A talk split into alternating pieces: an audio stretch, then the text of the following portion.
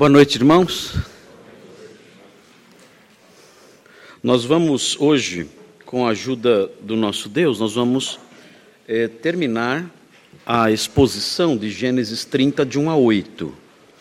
Gênesis 30, de 1 a 8. Vamos então abrir a nossa Bíblia nesse texto e vamos caminhar sobre os últimos versículos dessa porção que nós temos estudado nas últimas semanas.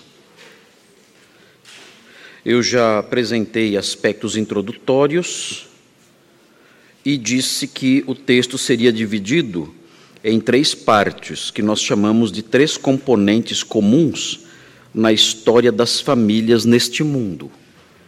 E então eu fiz essa divisão dos três componentes comuns. Hoje vamos ver o terceiro e último componente comum na história das famílias neste mundo. Então vamos ler Gênesis 30, de 1 a 8. Diz assim: Vendo Raquel que não dava filhos a Jacó, teve ciúmes de sua irmã e disse a Jacó: Dá-me filhos, senão morrerei. Então Jacó se irou contra Raquel e disse: Acaso estou eu em lugar de Deus, que ao teu ventre impediu frutificar? Respondeu ela: Eis aqui Bila, minha serva, coabita com ela, para que dê à luz, e eu traga filhos ao meu colo por meio dela. Assim lhe deu a Bila, sua serva, por mulher, e Jacó a possuiu. Bila concebeu e deu à luz um filho, a Jacó. Então disse Raquel: Deus me julgou e também me ouviu a voz e me deu um filho. Portanto, lhe chamou Dan. Concebeu outra vez Bila, serva de Raquel, e deu à luz o segundo filho a Jacó. Disse Raquel: Com grandes lutas tenho competido com minha irmã e logrei prevalecer. Chamou-lhe, pois, Naphtali. Então, nós interrompemos a nossa divisão aqui no versículo 8, porque temos seguido a divisão natural que o próprio escritor Moisés fixou nessa passagem maior. Os irmãos devem observar que o versículo 9 começa com a expressão vendo Lia. Então começa-se aqui um outro, uma outra perícope, uma outra parte do texto, que vamos começar a expor na próxima oportunidade. Mas observem, os irmãos devem observar que uh, os três elementos que compõem a história de é, uma família neste mundo são, primeiro, corações amargos. E nós estudamos esses componentes, esse primeiro componente, nos versículos 1 e 2. Elencamos algumas, algumas marcas desses corações amargos quando estudamos os versículos 1 e 2. E vimos, é muito triste, realmente neste mundo essas coisas são assim. As famílias são marcadas muitas vezes por corações amargos. Nós vimos ciúmes, intrigas, acusações, invejas, tudo isso presente dentro de uma família. E olhamos para isso quando estudamos os versículos 1 e 2. Muito triste ver isso. Trouxemos para a nossa experiência atual e caminhamos assim, vendo a forma como poderíamos lidar com essas coisas dentro das nossas famílias. A segunda, segunda marca das famílias num mundo caído, no mundo, no mundo em que vivemos, um mundo marcado pelo pecado, pela queda, queda de Adão, e que nós estudamos na semana passada, foram as medidas desesperadas. Nós vimos que, nos versículos 3 e 4, nós vimos que Raquel, desesperada, ela toma uma medida que, de acordo com a revelação progressiva, de acordo com aquilo que Deus vai revelando em Sua palavra no decorrer dos séculos, o que ela fez foi errado ela ofereceu a sua serva Bila como uma espécie de uh, um, um, um, uma amante. Ela, ela deu a sua serva como uma amante a Jacó para que ela suscitasse filhos para si. Ela disse: Olha, você tem aqui a minha serva, mas os filhos que dela nascerem são meus. E ela fez isso, uma medida que era comum naquela cultura. Mas nós vemos embriões no próprio livro de Gênesis e vemos com bastante clareza nos textos posteriores que isso era errado. É pecado isso. E falamos bastante sobre essas questões na semana passada. E eh, eu disse aos irmãos, eu fiz algumas sugestões no finalzinho ah, do, do, do, sermão, quando eu expliquei os versículos 3 e 4, eu, eu procurei explicar os detalhes dos versículos 3 e 4 aos irmãos. E eu apresentei no finalzinho de tudo, eu apresentei algumas sugestões de como os crentes devem lidar, as pessoas salvas devem lidar com ah, as situações de desespero ao longo de sua vida, em família ou não. E eu disse aos irmãos que os irmãos devem crescer de tal forma que estejam cientes de que estamos num mundo caído e que é comum surgir em momentos em que nos sentimos como que dentro de um labirinto, sem saber o que fazer.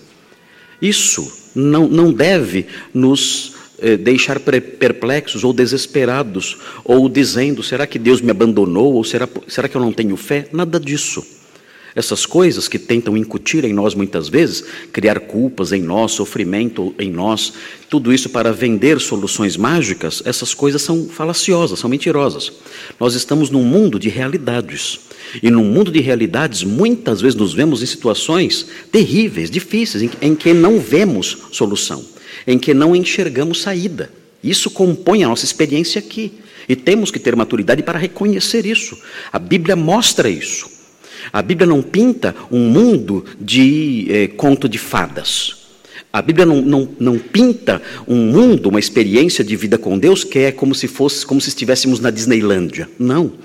A Bíblia mostra personagens reais vivendo no mundo real, enfrentando problemas reais. E é com isso que nós aprendemos lições igualmente reais.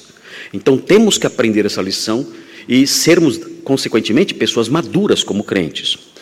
A segunda sugestão que eu dei para os irmãos, que eu apontei para os irmãos que podem nos ajudar em momentos assim, em que nos sentimos dentro de um labirinto sem saber para onde correr, é apegar-se firmemente ao que Deus aprova em Sua palavra. Esses momentos são momentos muitas vezes de prova. Podemos fazer qualquer coisa nesses momentos para nos livrar? Claro que não. Nós temos limites. Temos limites que a palavra de Deus colocou à nossa volta. Se uh, um incrédulo, se a filha de, um incrédulo é estuprada e engravida, ele sabe muito bem o que fazer para se livrar do problema. Ele não passa puro nenhum. Nós, os cristãos, temos outros elementos a considerar numa situação como essa. Nós, os cristãos, conhecendo a, a natureza sacrossanta da vida intrauterina, nós temos outros elementos para juntar em nossas cabeças antes de tomarmos uma decisão. Nós não, não, não podemos agir como loucos para nos livrar do problema a qualquer custo, não. Nós, nós, removemos da nossa conta a expressão a qualquer custo, porque temos valores a preservar. E temos que nos apegar a esses valores preciosíssimos. E aprendemos isso com o exemplo dos três amigos de Daniel, que disseram: Nós não vamos nos dobrar diante da imagem que o rei Nabucodonosor edificou, mesmo que para isso tenhamos que morrer temos, estamos numa situação de aperto, não, não vemos saída, mas uma coisa sabemos: nós não faremos o que o rei está mandando nós fazermos. E não fizeram. E Deus os livrou. Nem sempre Ele nos livra, mas desta vez Ele livrou. O fato, o ponto aqui, é que aqueles homens foram fiéis, mesmo numa situação de aperto, mesmo numa situação em que eles não viam saída. E dissemos também que é necessário que em situações assim nós, nós aprendamos a confiar em Deus. Que nós creiamos que o nosso Deus é um Deus poderoso, que Ele abre portas em lugares que nós não podemos sequer imaginar, que Ele observa tudo o que nós vivenciamos. Ele é um Deus que conhece cada detalhe da nossa vida, cada minuto da nossa experiência neste mundo terrível cada segundo que nós vivenciamos neste vale de lágrimas, que é o mundo marcado pelo pecado. Ele conhece, ele é infinitamente poderoso, ele é infinitamente sábio, ele é infinitamente misericordioso, e ele pode, no tempo devido, como, quando quiser, ele pode desfazer aquele labirinto e nos livrar, e nos socorrer, e nos colocar, nos firmar os pés numa rocha segura. Temos que confiar nisso e suplicar ao Senhor: Senhor, socorro. Falamos sobre isso hoje pela manhã, no culto da manhã, quando falamos sobre a oração ardente. Explicamos o significado disso enquanto estudávamos Atos capítulo 12, que é a oração ardente. E aprendemos acerca disso não a partir de, de noções intuitivas. Nós olhamos o texto bíblico, observamos o que o texto fala, consideramos o significado das palavras e chegamos às conclusões corretas a partir disso tudo. O que é uma oração constante? O que é uma oração ardente? O que é isso? E aprendemos. E essa é a oração da pessoa que muitas vezes se vê num, num, numa situação sem saída. E naquele desespero, então, ela, ela olha para os lados e ela não vê solução. Ela eleva os olhos para os montes e diz: De onde me virá o socorro? E ela não consegue enxergar nos montes o socorro e nem ao redor dos montes o socorro. Então ela levanta um pouco mais os olhos. E ela diz: O meu socorro vem do Senhor, que fez os montes. Aliás, não fez só os montes, fez os céus, a terra e, consequentemente, todos os montes. E é assim que temos que viver, aprender a viver, porque isso nos sustenta, isso nos ajuda a continuar. Nós temos que passar pela situação de labirinto, de, de é, peso, de desespero, e quando essa situação passar, nós, nós temos que olhar para trás, como dissemos hoje pela manhã. Temos que olhar para trás e avaliar como nós nos comportamos dentro daquela situação. Passamos, sim, passamos. Superamos, sim, superamos. Agora olhemos para trás e avaliemos como nós agimos. Passamos pela situação e fomos aprovados? Passamos pela situação e o nome do Senhor foi glorificado? Passamos por aquela situação e a nossa fé foi mantida firme? Passamos por aquela situação e o nosso testemunho ficou claro às pessoas à nossa volta? Ou passamos pela situação e murmuramos, blasfemamos, fraquejamos, duvidamos. Como passamos pela situação? A situação vai passar. Na maior parte das vezes, as situações difíceis passam. Perguntaram para Mark Twain, certa vez estava chovendo, chovendo bastante. Mark Twain, os irmãos já devem ter ouvido falar, é um grande escritor americano, escreveu As Aventuras de Tom Sawyer e As Aventuras de Huckleberry Finn. Quem não leu esses dois livros, entre parênteses, perdeu metade da vida. Tem que ler os dois, é, são maravilhosos esses livros, especialmente os jovens aqui. As Aventuras de Tom Sawyer e As Aventuras de Huckleberry Finn. Não deixem de ler isso, fecha parênteses. Mas perguntaram para ele: um, será que será que vai parar de chover? Ele respondeu assim: até hoje na história da Terra sempre parou. Sempre parou. Ou seja, a situação vai passar. A questão é como eu me comportei ao longo dessa situação difícil. E falamos sobre isso bastante na semana passada, ainda que com o tempo um pouquinho mais reduzido, que tivemos a ceia do Senhor, uh, e falamos sobre essas coisas. Mas eu quero, antes de entrar no ponto 3, eu quero é, pedir licença aos irmãos para apresentar uma, uma breve consideração ligada a essas coisas que eu disse na semana passada ao término do meu sermão. Uh, quando eu disse que devemos aprender a estar cientes de que estamos no mundo caído, devemos nos apegar firmemente àquilo que Deus quer de nós para que não sejamos levados é, a tomar decisões que desonram o seu nome, como Raquel fez. Uh, que devemos confiar em Deus, como a igreja de Atos 12, ali clamando ao Senhor ardentemente pelo livramento de Pedro. Quando eu disse todas essas coisas, eu deixei de acrescentar um ponto é, crucial que eu quero acrescentar agora. Todas essas coisas, queridos, que eu mencionei, esses três itens, eles devem ser antecedidos por um fator, algo deve vir antes disso. O que deve vir antes disso? É muito importante aprender isso. Nós somos o povo de Deus e nós, nós temos um, um elemento, um fator que antecede essas posturas que eu mencionei aqui. São lindas essas posturas. São exemplares essas posturas. São necessárias essas posturas, são salutares. E são posturas que nos ajudam a continuar, a sobreviver neste mundo. Mas algo deve vir antes delas. Algo deve antecedê-las. E é crucial que cada um aqui avalie se esse algo que deve anteceder essas coisas já se concretizou, já se materializou em sua vida. E essa é uma questão muito importante que cada pessoa aqui presente deve avaliar isso. Vejam, eu quero apontar para os irmãos uma, uma realidade interessante que está presente no texto de 2 Coríntios 5. O que deve vir antes? Antes dessas, desses itens todos, o que deve acontecer? Vejam, 2 Coríntios 5, o apóstolo Paulo fala indiretamente o que deve acontecer antes. Vejam, segundo aos Coríntios 5, versículo 9. Ele diz o seguinte, segundo aos Coríntios 5, 9, vejam, ele fala, é por isso que também nos esforçamos, quer presentes, quer ausentes, quando ele fala quer presentes, quer ausentes, dentro do contexto desta passagem, significa na vida ou na morte, é presente aqui ou estando partindo daqui.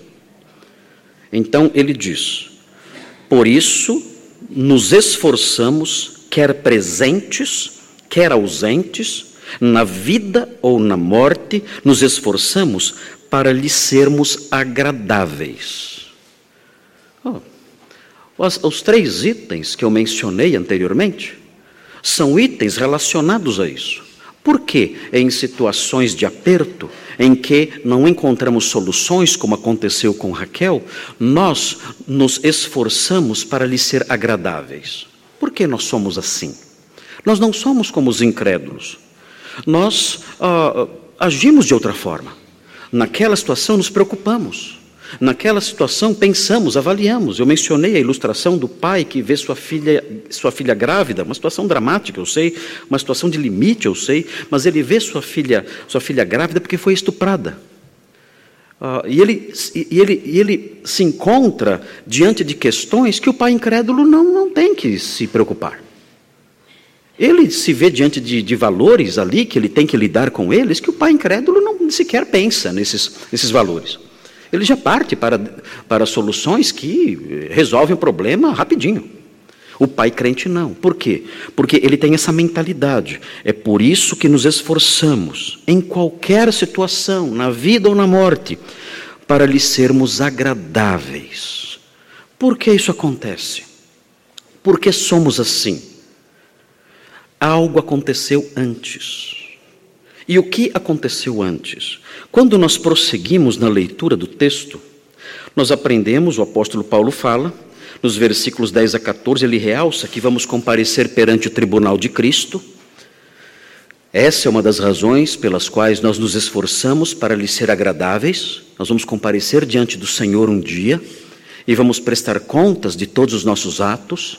Nós não, não é um tribunal de condenação, é um tribunal de premiação mas compareceremos diante disso, nós já fomos julgados e o Senhor já foi condenado, o Senhor Jesus já foi condenado em nosso lugar e já sofreu a nossa pena. Então não temos que nos preocupar com condenações, mas compareceremos diante do tribunal dele como se fosse um tribunal esportivo, para recebermos os nossos galardões. Se, esti se estivermos em primeiro, segundo ou terceiro lugar, se somos medalha de prata, de ouro ou de bronze. Então compareceremos perante Ele, queremos então ser-lhe agradáveis. Essa é uma das razões porque queremos lhe ser agradáveis. E o texto prossegue, ele fala, o apóstolo Paulo fala, que é, ele buscava glorificar a Deus em tudo, ele realça isso é, no, versículo, no versículo 10 ele fala, desculpe, no versículo 13 ele realça isso: se enlouquecemos é para Deus, se conservamos o juízo é para vós outros. Ele realça a sua preocupação em, em fazer tudo, inclusive é, perder o juízo para agradar a Deus, perder o juízo entre aspas para agradar a Deus, ele comenta isso. E então, quando nós chegamos no versículo 14, nós aprendemos o que veio antes. Nós aprendemos por que nós queremos agradá-lo. Por que queremos agradá-lo? O que aconteceu conosco? O que, o que foi incutido em nossa mente, de tal modo que agora nós queremos agradá-lo em tudo?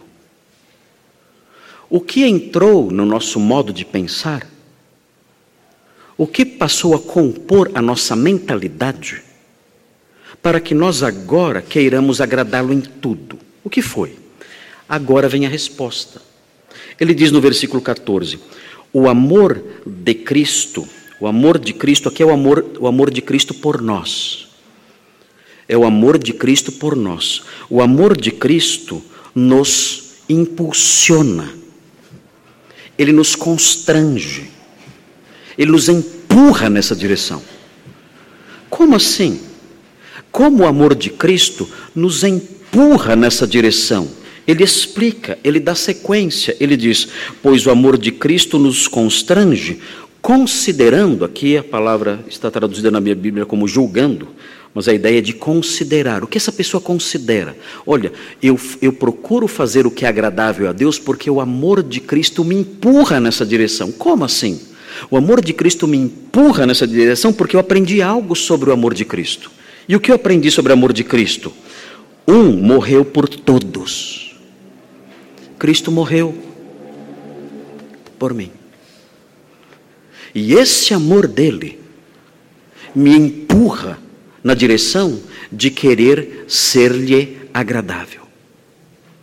Ele morreu por mim. E quando eu olho para esse amor dele por mim, essa realidade do amor dele me impulsiona me empurra, me constrange a fazer coisas que o agradem. Eu tenho consciência. O meu Senhor me amou infinitamente, e o seu amor por mim foi tão grande, tão imenso, um amor infinito, que esse amor agora me empurra nessa direção. Agora eu faço tudo para ser-lhe agradável. Esse é o pensamento do crente. Por que o crente quer obedecer a Deus? Porque o crente, nas situações difíceis, ele quer ser obediente, honrar o seu Deus. Ele não faz isso porque ele está movido por algum terror de ir para o inferno. Não, ele sabe que ele não vai. O Senhor já morreu por ele, já carregou os seus pecados, já o perdoou, já, já o livrou da condenação. Por que então ele age assim? Ele age assim porque ele se lembra: Cristo me amou de forma infinita. E esse amor sem fim agora me empurra nessa direção. Eu quero agora agradá-lo. Ele diz no versículo 15: E ele morreu por todos, todos aqueles, está falando de todos os irmãos ali da congregação, a quem ele escreve. Ele morreu por todos nós, para que os que vivem, nós, os que vivemos, não vivam mais para si mesmos, mas para aquele que por eles morreu e ressuscitou. Isso aqui é uma filosofia de vida agora. Grifem esse versículo. Essa é a nossa filosofia de vida a partir de agora. Algo aconteceu antes. Se você não tem uma filosofia de vida, não sabe para que você vive, nós temos aqui uma resposta para você. Estou oferecendo a você uma razão para viver. Você não sabe a razão para viver? Você pensa que a razão para viver é o quê? Não tem razão para viver? Perdeu a razão para viver? Pois bem, aqui nós temos uma filosofia de vida, uma razão para viver. Paulo está dizendo o seguinte: olha, eu quero viver para agradá-lo. Eu quero viver para Ele. Sabe por quê? Porque o amor dele me empurra nessa direção. O amor dele me constrange. E esse amor que me constrange é o amor que o levou à cruz. Ele morreu por mim. Agora então, em face disso, consciente do seu amor infinito por mim, eu sou empurrado numa direção e que direção é essa? Fazer tudo para ser-lhe agradável, seja na vida, seja, seja na morte. Ele, ele diz: Ele morreu por todos, por todos nós, para que os que vivem não vivam mais para si mesmos. Agora eu vivo para Ele. Tudo que eu faço é para Ele. Eu vivo para Ele. Eu morro para Ele. Eu quero ser agradável a Ele durante a vida e eu quero ser agradável a Ele na morte. Por isso vivo assim. Por isso eu escolho a fornalha. Por isso eu escolho prejuízo. Por isso eu escolho a perda. Por isso eu escolho a solidão. Por isso eu escolho a rejeição. Porque eu sou dele. Eu vivo para Ele, eu sou dele, porque o amor dele me conduziu nessa direção.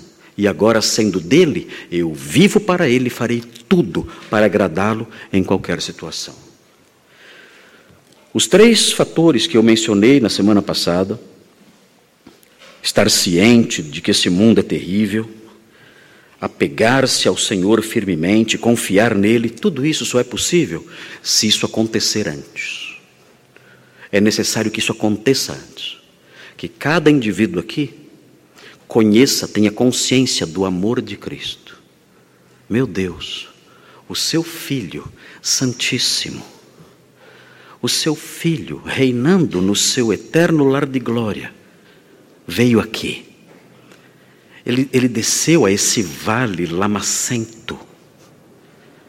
E ele se sentou à nossa mesa aqui, em nossas casas andou em nossas estradas poeirentas e padeceu aqui, e afinal morreu aqui como um malfeitor, humilhado naquela cruz sangrenta. E ele fez isso porque ele me amou. Agora eu vou viver para ele. Esse amor dele me constrange a viver para Ele. Agora eu tenho uma filosofia, uma razão para viver. Eu vou viver para glorificá-lo em tudo que eu fizer. Minhas palavras serão para glorificá-lo. As minhas roupas serão para glorificá-lo. As minhas decisões serão para glorificá-lo. O meu lazer será para glorificá-lo. Os meus alimentos serão para glorificá-lo. Em tudo, na vida, na morte, em cada detalhe, comendo ou bebendo ou fazendo outra coisa qualquer. Eu viverei para glorificá-lo, para honrá-lo até o fim. É a minha filosofia de vida. Eu sou um cristão. Ah, queridos, é necessário que nós aprendamos essas coisas que são tão elementares, são tão simples e estão presentes na Escritura. Eu não estou dizendo para os irmãos nenhuma novidade, algo que estava escondido aí em qualquer, qualquer recanto aí das Escrituras, exigindo de nós uma exegese extremamente elaborada para chegarmos a essas conclusões. Não, isso é ser crente. É isso. Eu então prossigo, eu sigo em frente, feliz, faceiro, contente eu tenho um Salvador, minha vida é dele. Vivo para ele agora, viverei para ele na hora da morte e verei com ele eternamente, vive, vivendo ao lado dele, junto dele para sempre, glorificando o seu nome. É isso, esse é o cristianismo. É importante, queridos, meu Deus, é importante resgatarmos isso, porque o que fizeram, o que tem feito com o cristianismo nos dias atuais, queridos, eu eu envelheço, eu adoeço, eu, eu me desgasto, me desgasto quando eu vejo o que fizeram com o Evangelho. Um, os irmãos talvez não saibam, os irmãos estão aqui conosco e têm caminhado conosco e somos tão alegres, não somos? Nós rimos, nós tomamos nosso café juntos e caminhamos, temos nossos passeios, nossos jantares, uh, temos o nosso tempo de aprendizado, nossas súplicas, nossas orações, nossas alegrias juntos, nossas tristezas juntos, temos, estamos juntos aqui. E é tão bom isso, é uma comunidade de fé tão cheia de vida e o Senhor tem, tem derramado tantas bênçãos sobre os nossos corações e, e o nosso convívio aqui, é maravilhoso tudo isso. Mas os irmãos não sabem uh, quantas, quanto sofrimento há lá fora. Eu não estou falando lá fora, não estou falando de centros espíritas, grupos de ateus, ah, homens seguindo por religiões satânicas, não estou falando disso. Eu estou falando de igrejas. Os irmãos não sabem quanto sofrimento há lá fora. Nas igrejas. O, o, o povo evangélico, por não entender a verdade do Evangelho, vive debaixo do medo, da ameaça o tempo todo. Nós comentamos isso hoje na classe de novos membros. O povo evangélico vive debaixo da ameaça e do medo o tempo todo. Se você não vier na campanha dos sete dias da vitória, cuidado. Deus pode punir você. E aí aquela pessoa falta um dia na campanha dos sete dias da vitória. E quando ela chega em casa, ela descobre que deu um probleminha no computador. Ela, ai, ai, porque eu faltei na campanha dos sete dias. E vive esmagada debaixo desse pavor o tempo todo. Ela busca o Senhor com medo, com desespero, crendo que Deus é um déspota rancoroso, pronto a destruí-la por qualquer vacilo. E sofrem com isso. Ah, se você não der a sua oferta, ah, você é ladrão, é o ladrão de Deus. A mão dele vai pesar sobre você, você será esmagado pelas maldições celestes. Meu Deus! E as pessoas então vão à igreja não porque o amor de Cristo as constrange. Não, não, não. Elas nem sabem o que é isso. Elas vão à igreja e fazem tudo porque estão aterrorizadas. Elas nunca ouviram a voz do Senhor dizendo: Não temais. Eu amo você. Dei a minha vida por você. Elas nunca ouviram isso. Elas ouvem só a voz do falso mestre dizendo: Cuidado, cuidado. Ameaças, terror, medo o tempo todo. E vêm esmagadas debaixo disso. Por isso, queridos, nós temos que resgatar novamente o antigo evangelho. O antigo evangelho em que a pessoa ouve falar da cruz. E quando olha para a cruz, vê ali duas coisas: o juízo de Deus contra o meu pecado e o amor de Deus por mim, pecador. Ela vê essas duas coisas. Ela crê no Senhor. E ela diz: o quanto, quanto Deus me amou. Ele deu seu filho por mim. Ah, Senhor, daqui para frente a minha vida é sua. E eu vou amá-lo e viver para o Senhor até o fim. Agora, agora eu vou à igreja. Não porque estou aterrorizado das medo das maldições. Não. Eu vou à igreja encontrar o meu povo, as demais ovelhas. Vou abraçá-las, vou amá-las, vou estar com elas. Por quê? Porque o amor de Cristo me constrange.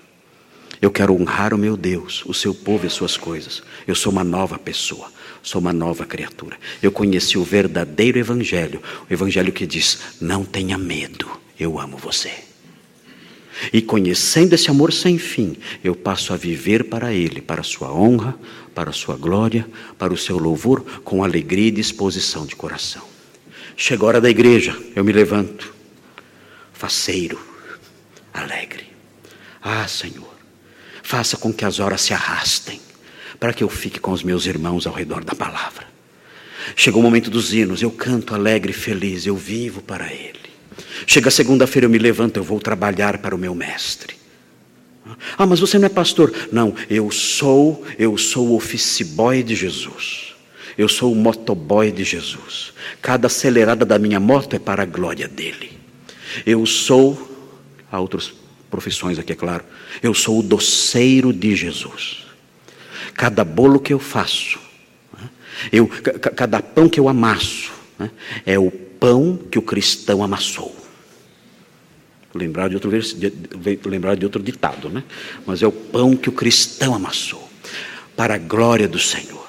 E, e tudo que advém disso é para Ele, para a honra dEle. Tudo que eu falo, o modo como eu trato minha esposa, o modo como eu trato meu marido, o modo como eu trato meus filhos, meus pais, é tudo para Ele. Eu sou dele, minha vida é dele. Agora eu tenho uma razão para viver, e essa razão é essa: eu tenho um Senhor, um mestre.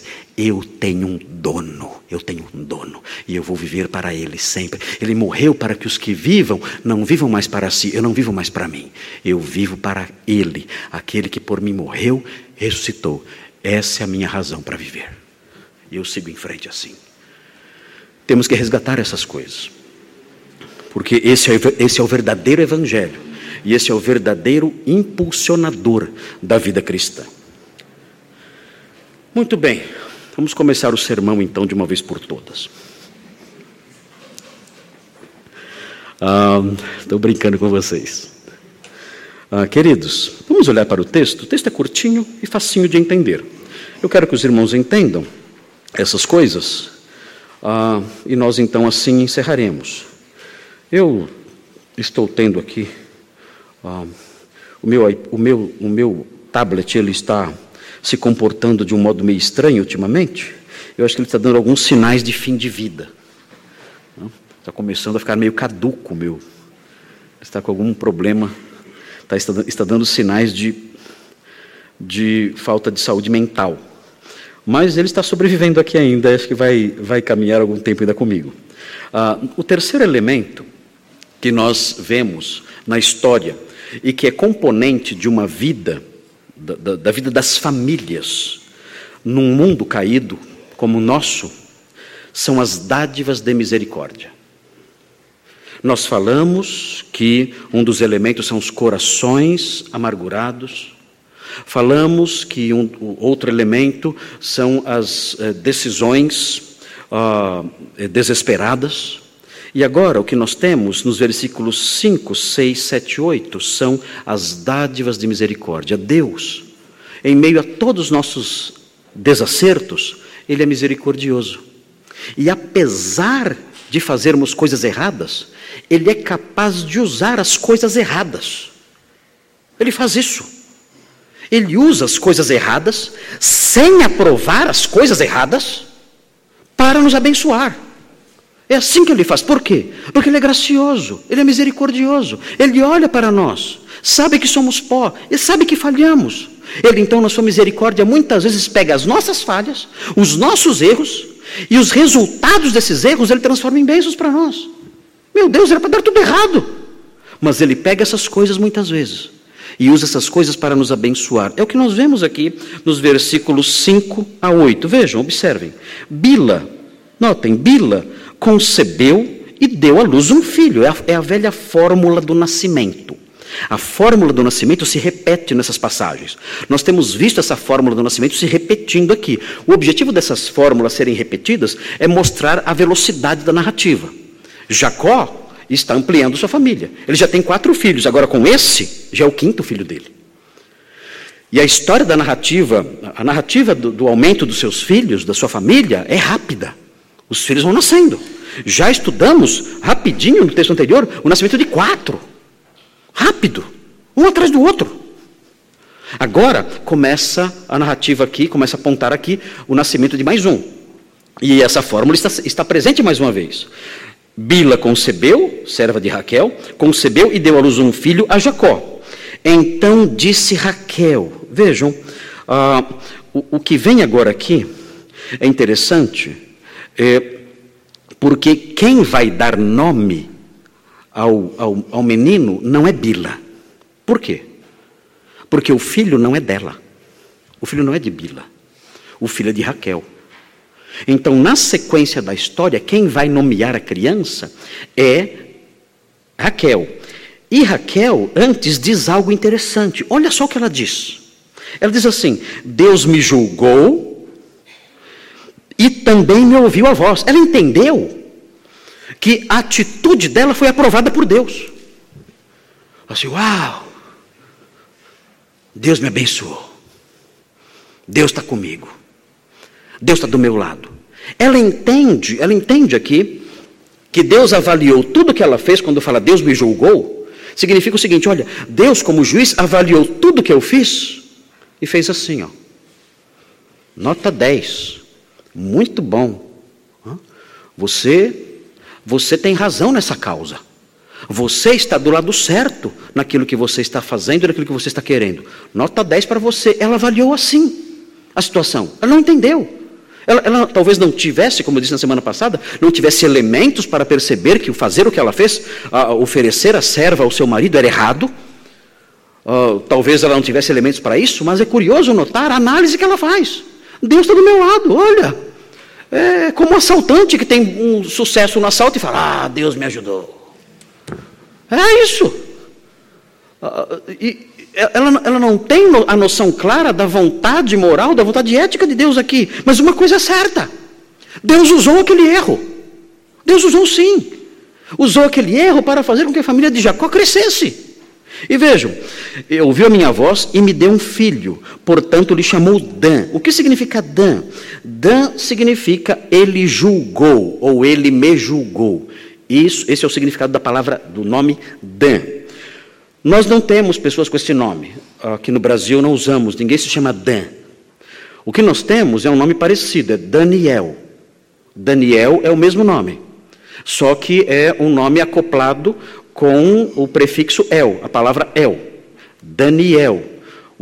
Deus, El, é o meu juiz. Deus me julga. Seria o significado Daniel. Nós não, não colocamos nomes nas crianças de Dan, nós damos o nome completo. Daniel, Deus me julgou. Dan ah, significa apenas Ele me julgou. Daniel significa Deus, El me julgou. Nós vemos um trocadilho disso no capítulo 49. Vejam, existe um trocadilho no capítulo 49 de Gênesis, no versículo 16. 49, 16 diz assim: Gênesis 49, 16. Dan julgará o seu povo. Isso é um trocadilho. Dan julgará o seu povo. Aquele cujo nome é Ele me julga, julgará. É um trocadilho presente aqui com esse nome. E Raquel faz isso. Ela dá esse nome entendendo que aquilo que aconteceu foi julgado por Deus e Deus aprovou. O que, o que é, falta, talvez, uh, o componente que falta, talvez, no pensamento teológico de Raquel, é uma verdade que pode nos chocar. É uma verdade que pode parecer para nós uma contradição de, de, de, de termos, por assim dizer, ou uma contradição de realidades. E contradição é essa? Contradição é a seguinte: ah, Deus muitas vezes usa algo sem aprovar esse algo. Essa é uma lição importante que há na Bíblia. Nem tudo que Deus usa, Ele aprova. Isso, isso, isso pode levar a alguns erros. Ah, se Deus usou, é porque Ele aprova. Não, não é. Deus usa coisas que ele não aprova. Como ele faz isso? Como ele faz isso sem se macular? Como ele faz isso sem se tornar culpado? Nós não sabemos como Deus age nessas, nessas, nesses, nessas ocasiões. Mas é algo real na Bíblia, algo claro na Bíblia. Não é algo escondido, algo secreto que nós descobrimos porque temos uma capacidade especial de detectação da verdade. Não. Isso está exposto na Bíblia claramente em situações como esta aqui e em outras situações. Deus usa coisas que ele reprova. E ele usa para atingir os seus propósitos. É por isso que nós temos que tomar certos cuidados. Alguém se converte num centro de macumba. Ah, o centro de macumba é sagrado então, porque Deus usou. Você fala, mas pastor, ninguém se converte em centro de macumba. Eu conheço um pastor que se converteu num centro de macumba se converteu. Num centro de macumba. O nome dele é Demóstenes. Até o nome lembra o centro de macumba. E ele se converteu lá. Ali começou o interesse dele pelo evangelho, pelo menos. Deus usou aquele centro de macumba para despertar nele o desejo de conhecer o evangelho. E usou mesmo aquele centro. Não significa que Deus aprova o que se faz ou as crenças de um centro de macumba. E ele, a partir do que ele ouviu ali, ele ficou extremamente incomodado e começou a procurar a verdade bíblica, se converteu, hoje é um pastor no Nordeste. E Deus usa coisas que ele não aprova para realizar seus planos, seus objetivos, seus propósitos. E nós vemos isso aqui. Deus não aprova o dar a serva para o marido, mas ele usou isso na história de Jacó, na história de Raquel, na história de Bila. Nós vemos isso, é muito, é muito claro isso, os irmãos devem observar, é interessante isso, no livro de Atos que temos estudado tanto. Vejam, acompanhem-me aí nisso, é uma realidade importante. Um, eu, eu, eu, tenho visto os irmãos, muitas vezes, crentes, muitas vezes não entenderem isso. Um, é interessante, um, algo muito comum que acontece, uma situação muito comum que acontece no contexto evangélico. É o que nós chamamos de a associação do crente com o incrédulo. A Bíblia condena certo grau de associação. A Bíblia não aprova, por exemplo, o jugo desigual. Nós não podemos sair do mundo e viver numa montanha afastados dos incrédulos. Não há como fazer isso. Então, um certo grau de envolvimento com os incrédulos nós sempre teremos. Não tem como escapar disso. Não podemos sair do mundo e viver isolados. Não tem como. E, aliás, se quisermos fazer isso, erraremos. Porque temos que ser luz no mundo. Não adianta sermos luz onde só tem luz. Temos que ser luz na escuridão. Ah, mas há um certo limite nisso. A palavra de Deus diz que o crente ele não pode eh, se colocar em jugo desigual com os incrédulos. Quando essa associação é muito forte, a Bíblia diz que isso é reprovado por Deus, porque isso implica num casamento, numa associação de luz com as trevas. Quando o apóstolo Paulo escreveu esse texto que fala acerca disso aos Coríntios, ele estava pensando na associação dos crentes com falsos mestres. Porque naqueles dias os falsos mestres requeriam uma associação forte entre si e os seus discípulos. Os discípulos muitas vezes eram, eram até pessoas que mantinham, que sustentavam financeiramente o falso mestre, pagavam para ele, hospedavam em suas casas. E Paulo vê isso. Imaginem, o crente recebendo um falso mestre em sua casa e o sustentando, e pagando para ele, dando comida, abrigo.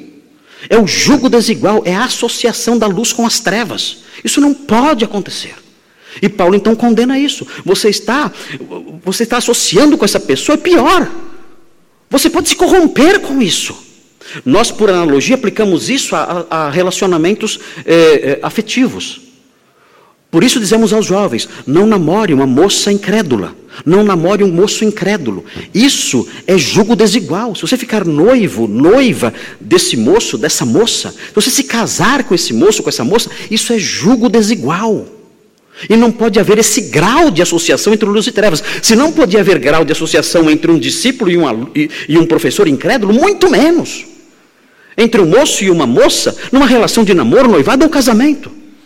Então orientamos os jovens a não fazerem isso. E o que acontece muitas vezes? Acontece do jovem desobedecer. O coração fala mais alto do que a fé. O coração fala mais alto do que a Bíblia. O coração fala alto. Ele namora. E o que acontece? O incrédulo se converte. Viu, pastor? Viu? E agora? Quem estava certo? Ah, que lindo! Você teve um namoro evangelístico. Muito bom. Quantos folhetos entregou? Ah, e esse jovem, então, ele acredita no seguinte: olha, namorar com incrédulos, o jugo desigual, na verdade, isso temos que rever os nossos conceitos, porque Deus usa isso. Deus usa essas coisas. E se Ele usa, então é certo. Qual seria, na verdade, quando nós amadurecemos no conhecimento bíblico, qual seria a forma de avaliar isso? É diferente. Diremos o seguinte: olha, Deus viu o seu erro. Esse erro existe, esse erro Deus reprova, mas Deus teve misericórdia de você. E Ele usou o seu erro para salvar essa pessoa. Mas você não deve se gabar disso, transformando o erro ou chamando o erro de acerto. Em vez disso, aproxime-se aproxime do Senhor, humildemente diga: Senhor, eu desobedeci, perdoa-me. Mas o Senhor teve misericórdia de mim e dele ou dela, e usou o meu erro para salvá-lo. Nós vemos que Deus usou os irmãos de José, que o venderam para o Egito. E no final de tudo, tudo que eles fizeram salvou a nação de Israel. Logo, é correto vender os irmãos. Eu tenho três, eu tenho uma vontade imensa de vender. Já tentei, ninguém pagou nada. O que nós temos aí? É esse o raciocínio que aplicamos a esses casos? Ó oh, irmãos de José, vocês venderam José, e que bênção, hein? Vamos continuar vendendo, irmãos, porque Deus usa isso. Queridos, o fato de Deus usar algo não significa que esse algo é certo. Significa, significa que Ele é sábio, misericordioso, soberano, e Ele usa o erro muitas vezes para realizar os seus planos. Nós temos que abraçar, incutir em nossa mente essas coisas, nós temos que amadurecer. A nossa teologia não pode ser intuitiva, ela tem que ser uma teologia que brota das Escrituras. Nós olhamos aqui o erro, o erro existe, não podemos transformá-lo em acerto, ele existe, mas Deus usa e não se macula com isso. Voltemos ao livro de Atos, que eu tinha mencionado e não, e não, não dei sequência, mas vejam aí o livro de Atos.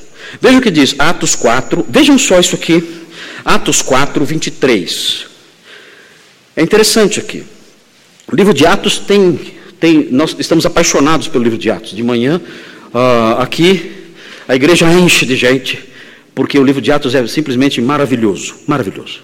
E temos aprendido tanto, tanto, é impressionante quantas lições preciosas. Mas veja uma delas aqui, versículo 23, diz assim: Uma vez soltos, procuraram os irmãos, aqui os apóstolos, e lhes contaram quantas coisas lhes haviam dito os principais sacerdotes e os anciãos.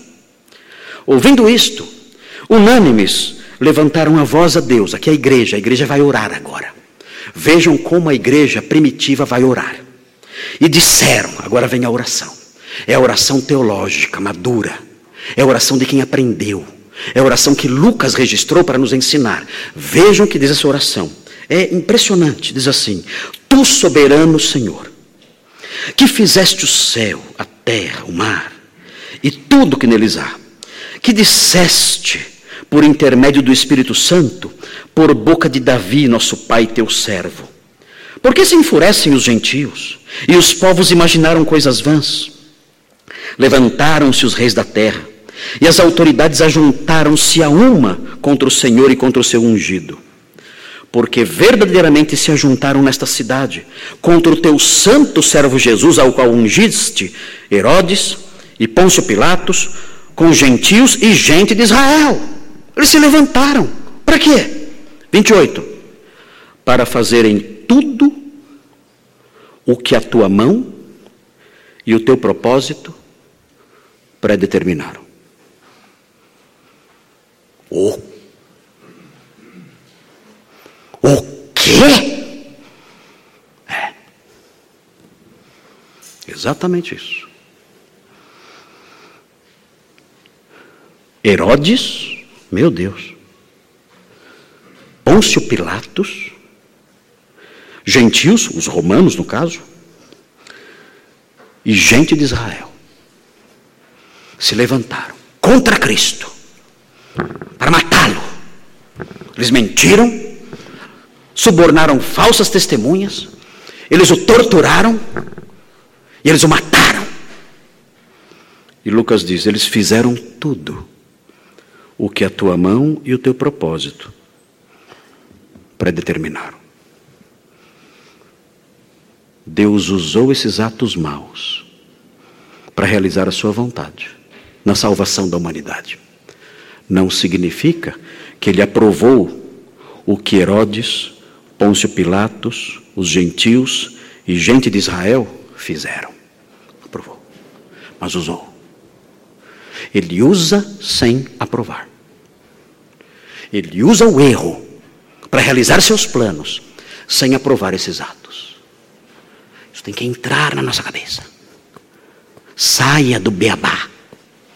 Saia da liçãozinha básica que vem da intuição e abrace a verdade que brota da Escritura.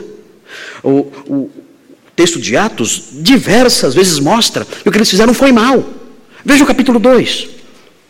O que eles fizeram foi mal, não foi bom. Deus usou, mas era mal.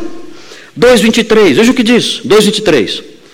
Sendo este entregue pelo determinado desígnio e presciência de Deus, vós o matastes crucificando por mão de iníquos. Pedro está acusando esses homens.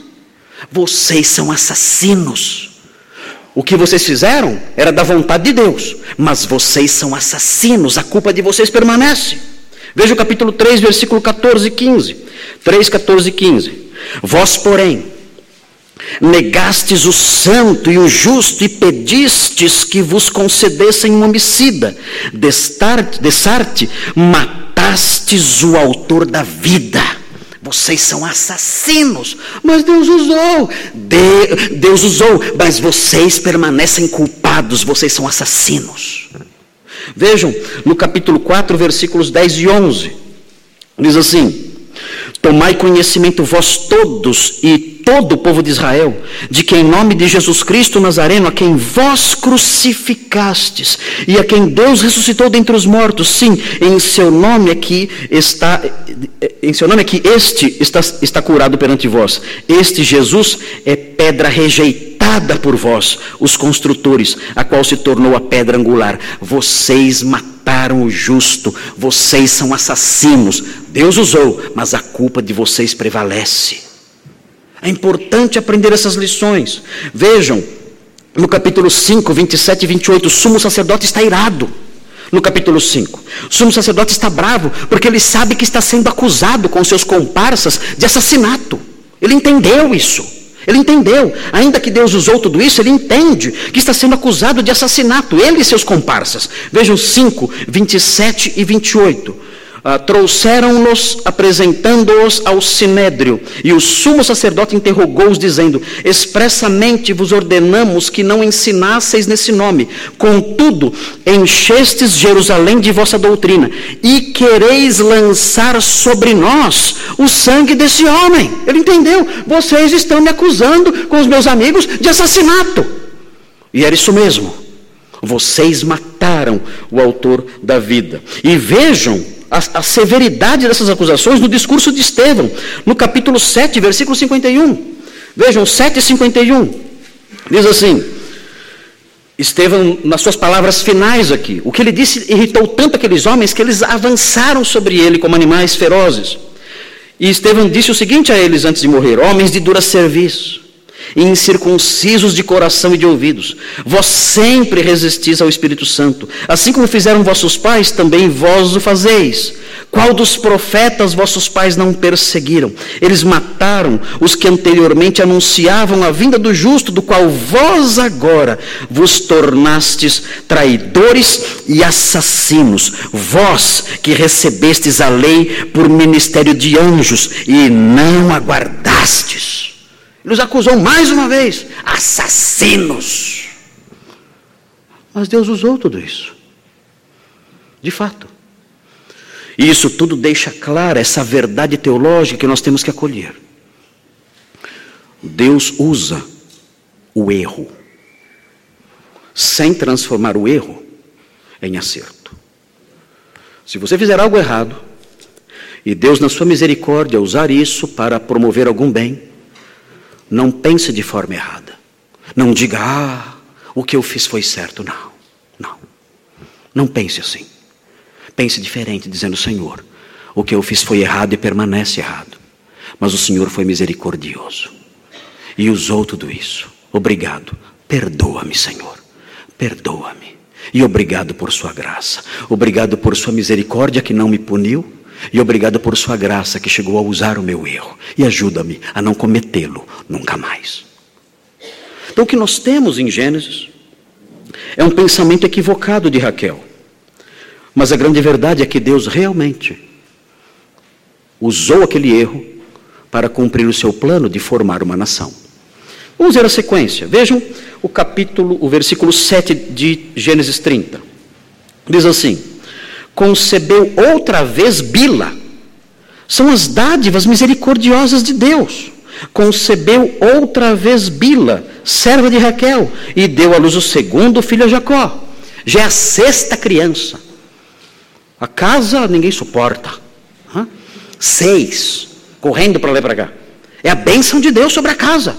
Mas é uma casa com falhas, é uma casa com pecados, é uma casa com intrigas. Mas a misericórdia de Deus se manifesta ali, apesar dos erros, sem transformar os erros em acertos. E ela prossegue, a fórmula continua. Disse Raquel: com grandes lutas tenho competido com minha irmã. Essa, essa, essa expressão, com grandes lutas tenho competido com minha irmã, ela, ela é dúbia. É uma expressão dúbia, é, a, a tradução dela é dúbia. Ela pode ser traduzida de duas formas, essa, essa expressão que acabei de ler aqui. Ela pode ser traduzida assim, eu fiz aqui as, as opções. Com grandes lutas tenho competido com minha irmã, é uma opção. E a outra opção é, em lutas com Deus, tenho competido com minha irmã. No primeiro caso, ela se refere aos conflitos que ela teve com sua irmã Lia. No segundo caso, ela estaria se referindo às lutas em oração, aquela oração ardente que eu mencionei hoje cedo. São essas duas opções. Ou ela está dizendo que ela competiu com a sua irmã com grandes lutas, o conflito com a irmã era sério, ou que ela, que ela é, ardentemente lutou com Deus, enquanto tinha conflitos com sua irmã, lutando em oração. Eu não sei, eu acho que ela não orou muito, não. Não sei. Talvez. Não sei. Mas o fato é que ah, essa moça, essa mãe, ela está envolvida de alguma forma numa grande batalha. Talvez as duas coisas sejam reais aqui. Talvez ela estivesse lutando com a sua irmã e lutando também com Deus em oração, talvez. Mas a grande verdade é que ela está envolvida numa batalha terrível aqui. E ela coloca então, com base nisso, ela coloca nome ao seu filho. Ela diz: E logrei prevalecer. Chamou-lhe, pois, era o filho de Bila, ela toma para si e ela põe nome. Chamou-lhe, pois, Naftali. Naftali significa luta. É o nome do filho. O nome do, garoto é luta. Não sei como seria em português. Brigagildo, talvez. Não sei. Mas ele é, um, é, é alguém que lembra a palavra luta. Porque ela lutou com a sua irmã ela, ela lutava eh, com Deus, talvez em oração também, e por causa disso ela deu esse nome. Esse garoto se chama luta. E é isso. No mundo caído é assim. Oh, há lutas. E no meio dessas lutas, há erros e acertos. Nós vemos aqui nessa, nessa família só erros. Muitos erros. Muitos erros. Corações amargurados decisões precipitadas, rejeitando noções básicas acerca da vida conjugal. E vemos uma família em constante conflito, vai piorar a situação. Nós vamos ver, eu já mencionei isso, nós vamos ver uh, Raquel alugando seu marido. Ela aluga seu marido. Uh, uh, ela, ela, ela, ela, ela paga, ela paga ah, melhor, Lia paga para poder dormir com Jacó uma noite. É, nós olhamos e, meu Deus, que família é essa? Que família é essa? E Deus vai usando isso. Todos esses erros, Deus vai usando isso. De tal forma que o seu plano vai se cumprindo, apesar das falhas humanas. Bem, isso que estou dizendo aos irmãos. Ah, é um pouco perigoso. Por que é um pouco perigoso? É um pouco perigoso porque o que eu estou dizendo, chegando aqui ao finalzinho do versículo 8, encerrando aqui, o que eu estou dizendo pode encontrar algum coração oportunista. E o que é um coração oportunista?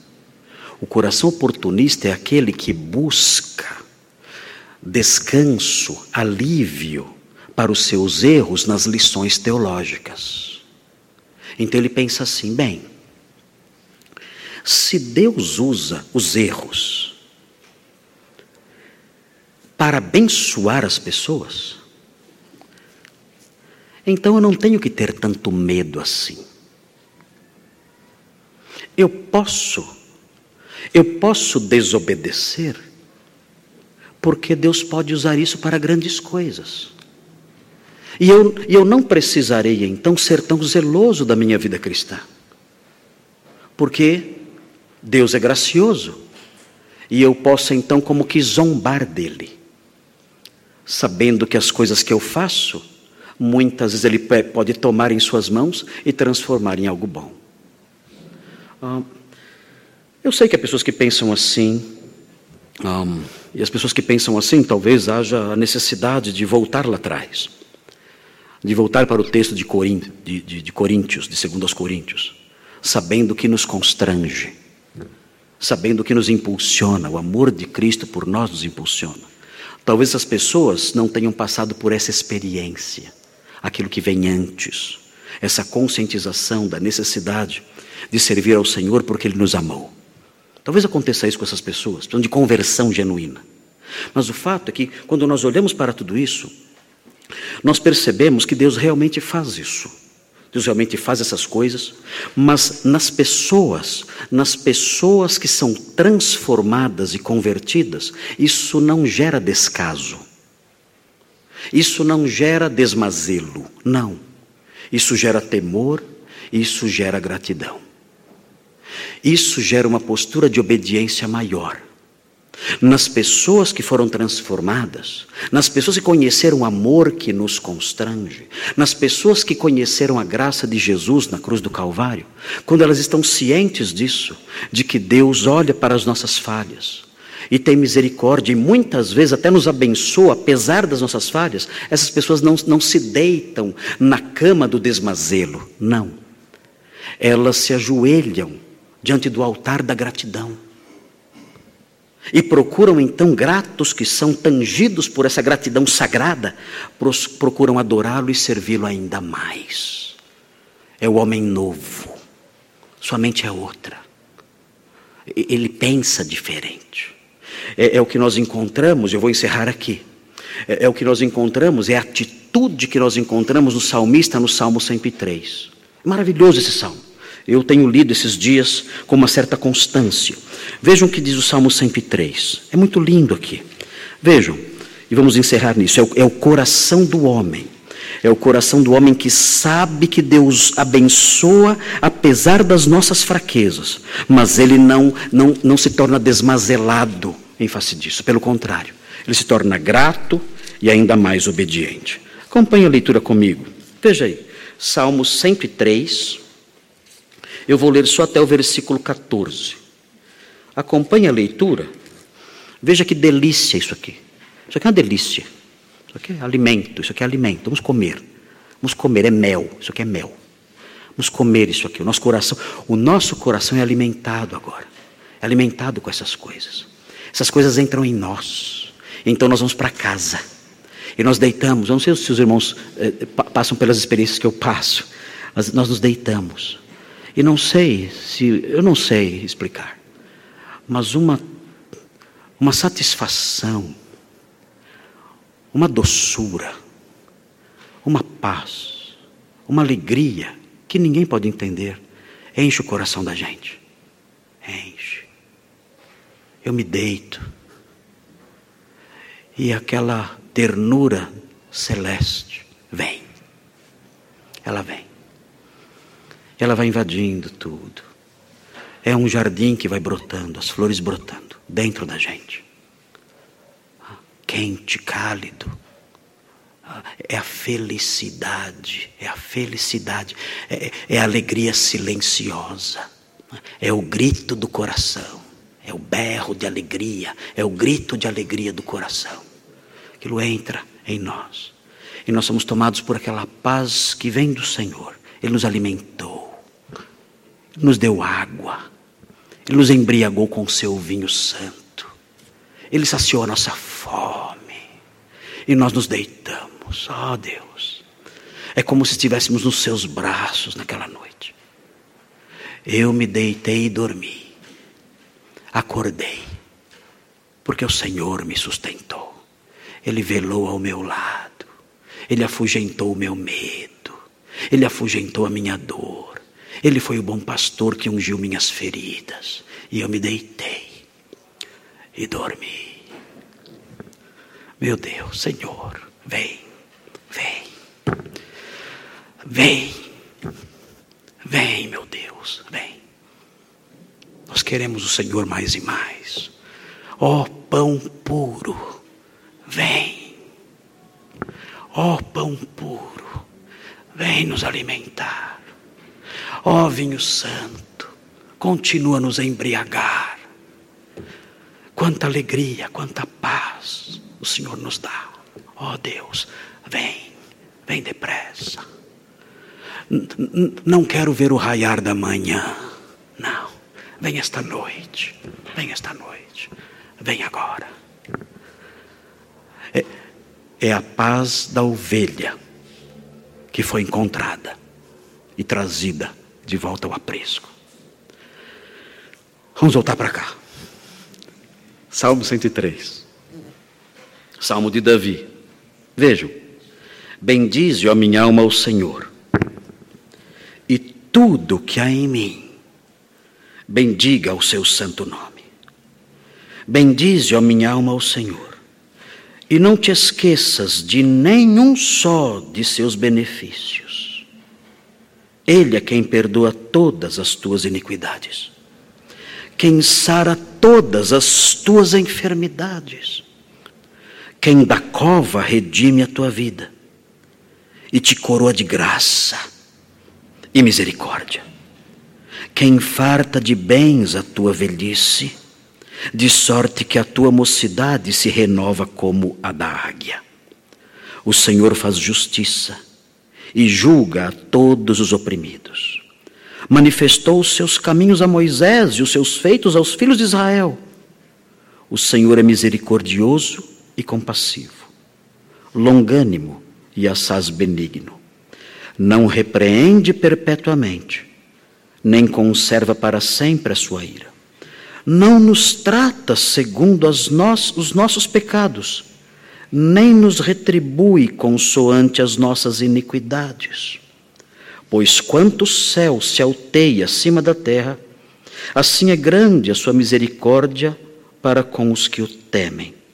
Quanto dista o oriente do ocidente, assim afasta de nós as nossas transgressões. Como um pai se compadece de seus filhos, assim o Senhor se compadece dos que o temem, pois ele conhece a nossa estrutura e sabe que somos pó. Então falhamos. E Ele estende a sua mão. E, na sua misericórdia, usa os nossos erros para nos abençoar. E então dizemos: Bendize, ó minha alma, ao Senhor. Essa é a resposta do santo. Oremos.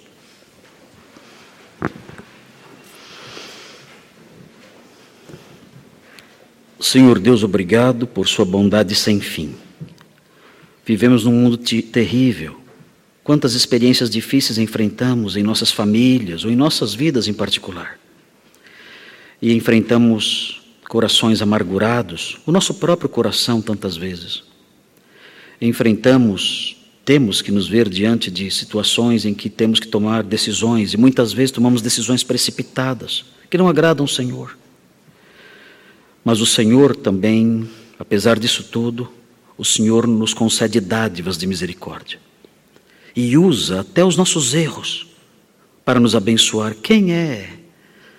Quem é Deus semelhante ao Senhor? Que caminhos são esses? Que caminhos misteriosos são esses? Que sendas são essas? Como podemos entender essas coisas? Como podemos entender os seus caminhos, a sua mente insondável? Como podemos vasculhar tudo isso, entender tudo isso? Não sabemos. O Senhor é grande demais, alto demais. E faz essas coisas. Usa as nossas falhas os nossos pecados, as nossas fraquezas. Usa isso para realizar seus planos santos e não conseguimos entender. Como o Senhor administra tudo isso? Mas o Senhor é assim, infinitamente sábio, com uma mente muito acima da nossa. O Senhor é o nosso Deus. E ó Deus, em face disso, nós tememos o Senhor com doce temor e constrangidos, movidos pelo amor de Cristo por nós, nós somos impulsionados a viver para o Senhor somente. O Senhor, na sua imensa graça, sendo um Deus infinito, enviou seu Filho aqui para nos salvar. E olhando para esse amor tão grande, nós agora, sem entender muitos dos seus caminhos, sem entender muitas das lições que brotam do texto santo, sem entender essas verdades tão complexas.